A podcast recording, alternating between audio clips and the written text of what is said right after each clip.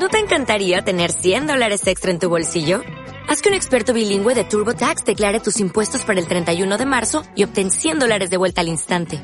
Porque no importa cuáles hayan sido tus logros del año pasado, TurboTax hace que cuenten.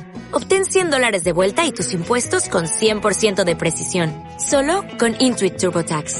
Debes declarar para el 31 de marzo. Crédito solo aplicable al costo de la presentación federal con TurboTax Full Service. Oferta sujeta a cambios o cancelación en cualquier momento. Hola, bienvenido a mi podcast. Soy Ana Karen Bass y esto es And What About.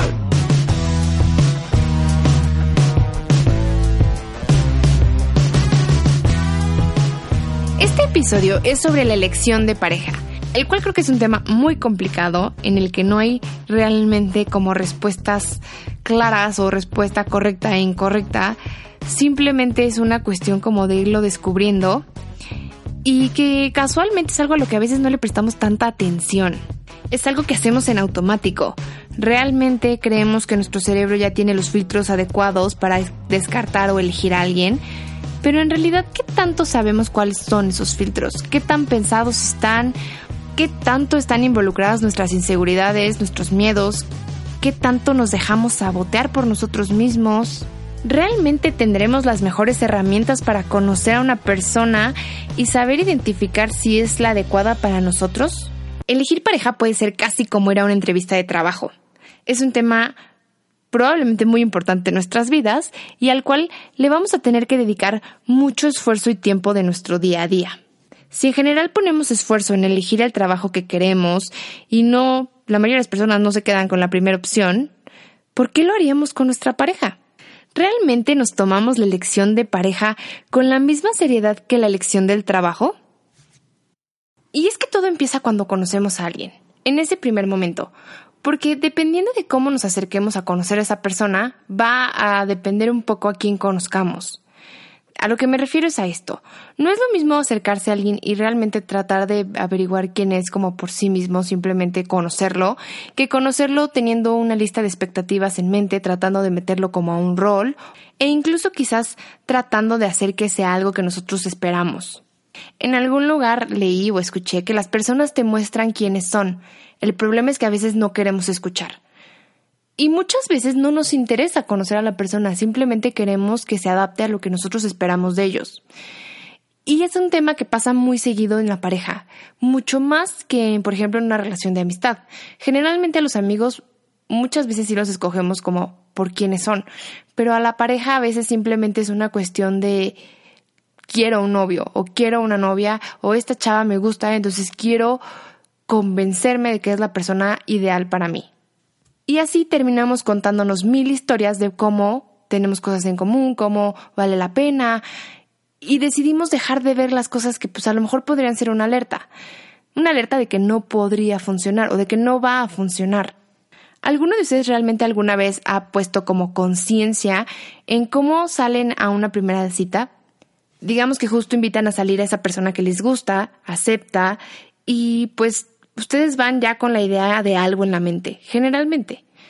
No digo que sea el caso de todos, pero por lo menos a mí me ha pasado que ya vas con una expectativa, por lo menos de gustarle, cuando pues ni siquiera sabes si te va a gustar a ti, pero tú ya quieres gustarle y tú ya estás pensando en lo increíble y maravilloso que va a ser el día, cuando a lo mejor ni siquiera tiene nada de qué hablar, o a veces incluso tenemos tantas ganas de pasarla bien con esa persona que forzamos la plática y tratamos de llenar silencios incómodos con tal de hacer que funcione.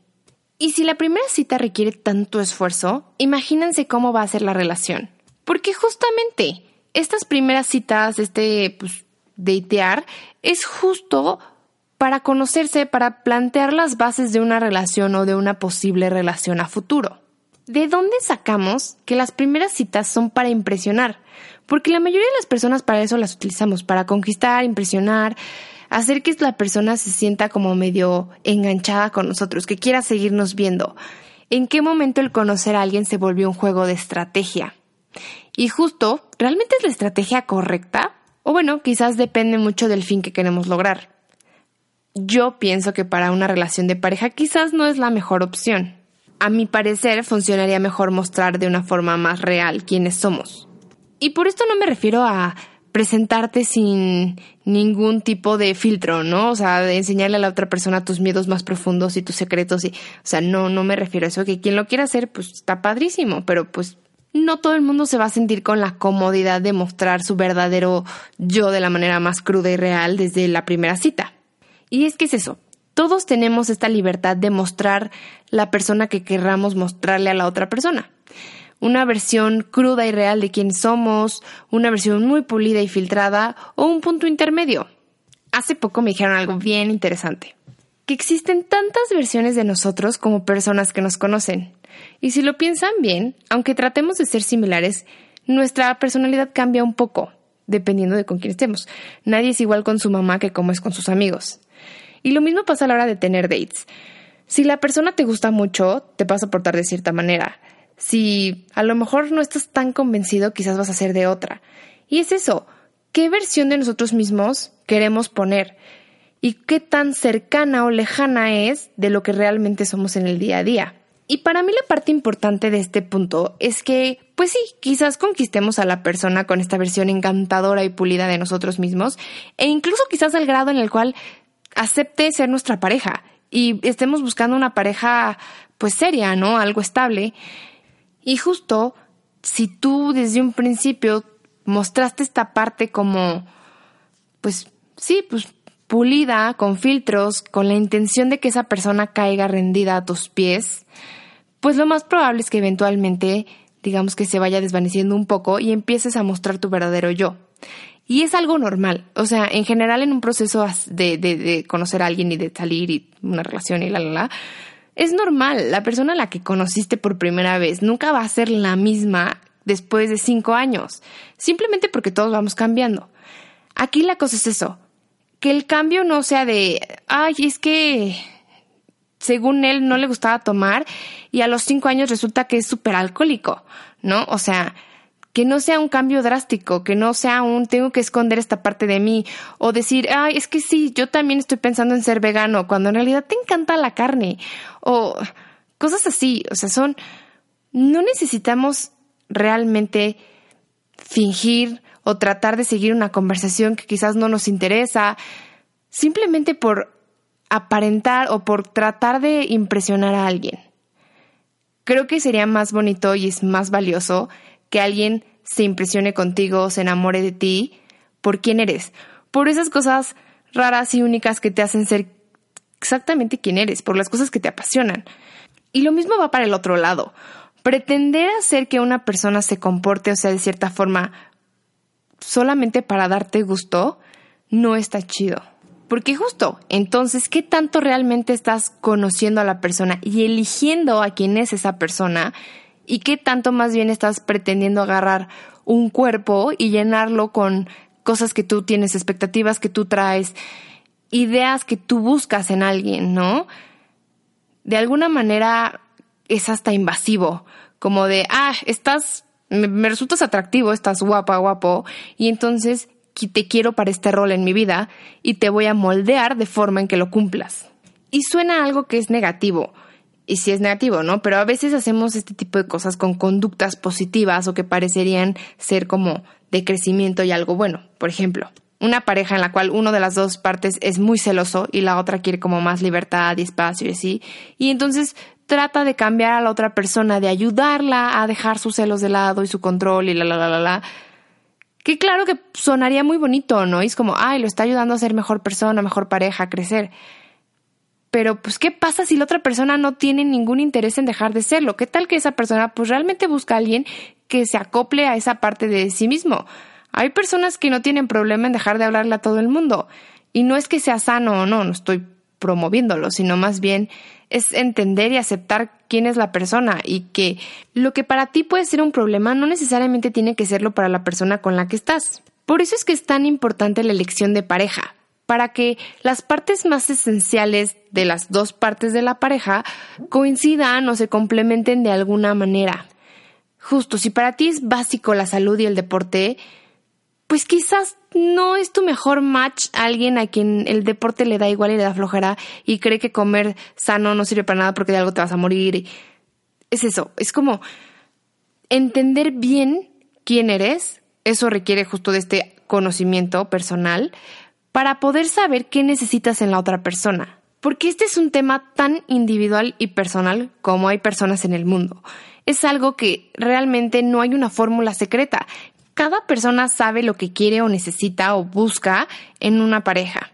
Y justo, no hay elección perfecta, pero puedes elegir de una forma como más cercana o adecuada a quién eres tú, de la forma más real, y probablemente esa pareja te va a funcionar mejor que alguien a quien simplemente te pareció atractivo y trataste de encantar y de deslumbrar. Y bueno, esto pensando en que tú elegiste a la persona porque te pareció lo que sea.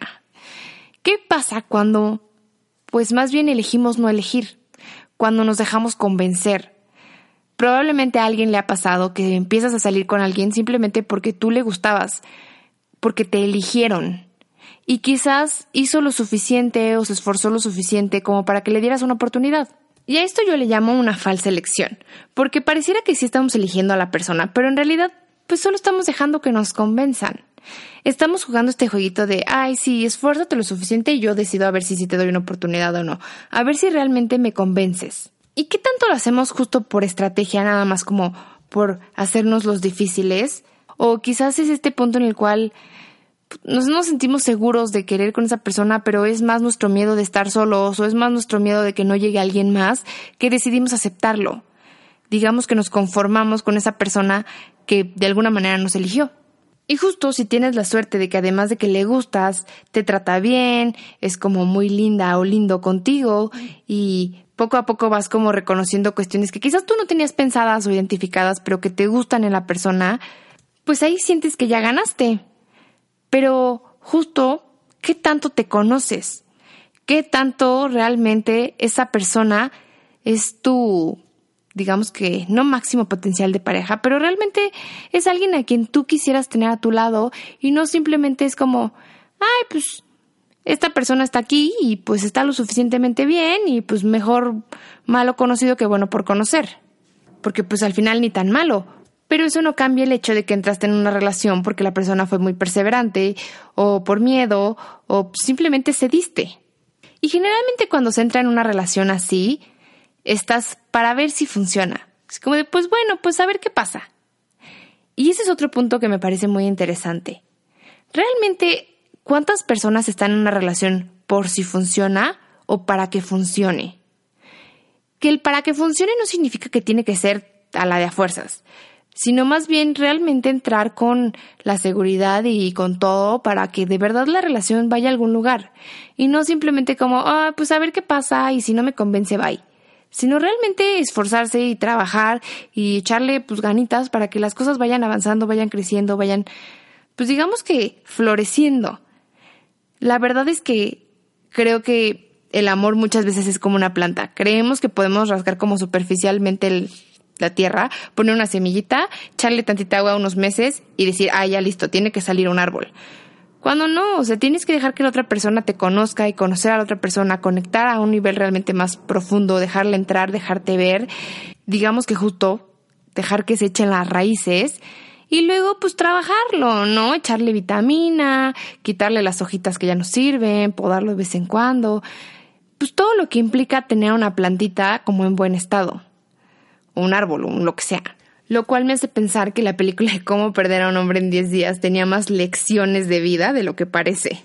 Pero es un esfuerzo y un trabajo de tiempo, no solamente de, ah, pues le voy a echar ganas los primeros meses o el primer año y ya lo demás tiene que ser fácil, porque así es el amor, fácil. Y no, ni la elección de pareja, ni el amor, ni nada realmente, casi nada que valga la pena, es fácil, todo esto requiere trabajo. Y la verdad es que estar en una relación de pareja no es nada sencillo, requiere que trabajes muchas cosas tuyas y de la otra persona y que te esfuerces y es lidiar con muchas cosas. Por eso es que elegir a alguien que valga la pena, que de verdad te haga sentido, que pues digas, órale, va, me voy a echar todo esto y a ti, no a las expectativas de absolutamente nadie más, que realmente haga sentido con quién eres tú. Porque la verdad es que al final del día, si estaba guapo o guapa, eso se termina si a tu mamá le encantaba como pareja para ti, pues es triste, pero los papás se mueren. y lo único que te queda es esa persona y te quedas tú con ella y compartes tu vida con esa persona. Por eso es que vale la pena preguntarse qué buscas, qué función necesitas que tu pareja cumpla, cuáles son los esenciales para ti que debe de tener la persona con la que quieres compartir tu vida y generalmente la mayor parte de esa vida. Por eso dicen que busques a alguien con quien puedas platicar, con quien te rías, que te entienda, porque al final del día eso es lo que queda simplemente la compañía de esa persona. Nuestra pareja es la única parte de nuestra familia que podemos elegir. La única. Y si ni siquiera nos tomamos en serio esa decisión de elegir, pues no sé ustedes, pero yo creo que nos estaríamos perdiendo una gran oportunidad para ser felices. Y bueno, pues este es un tema del cual yo podría hablar muchísimo, pero creo que con esto cubro un poco las bases y pues creo que además hay temas que podrían ser un episodio por sí mismos. Entonces, pues aquí la voy a dejar. Muchas gracias por haberme escuchado. Les recuerdo que pueden comunicarse conmigo a través de redes sociales en arroba anacabas o mandándome un mail a ana.whatabout.gmail.com Y si les gustó este episodio, compártanlo, suscríbanse y los espero aquí la próxima semana. Nos escuchamos pronto. En Sherwin Williams somos tu compa, tu pana, tu socio, pero sobre todo somos tu aliado, con más de 6.000 representantes para atenderte en tu idioma y beneficios para contratistas que encontrarás en aliadopro.com. En Sherwin Williams somos el aliado del PRO.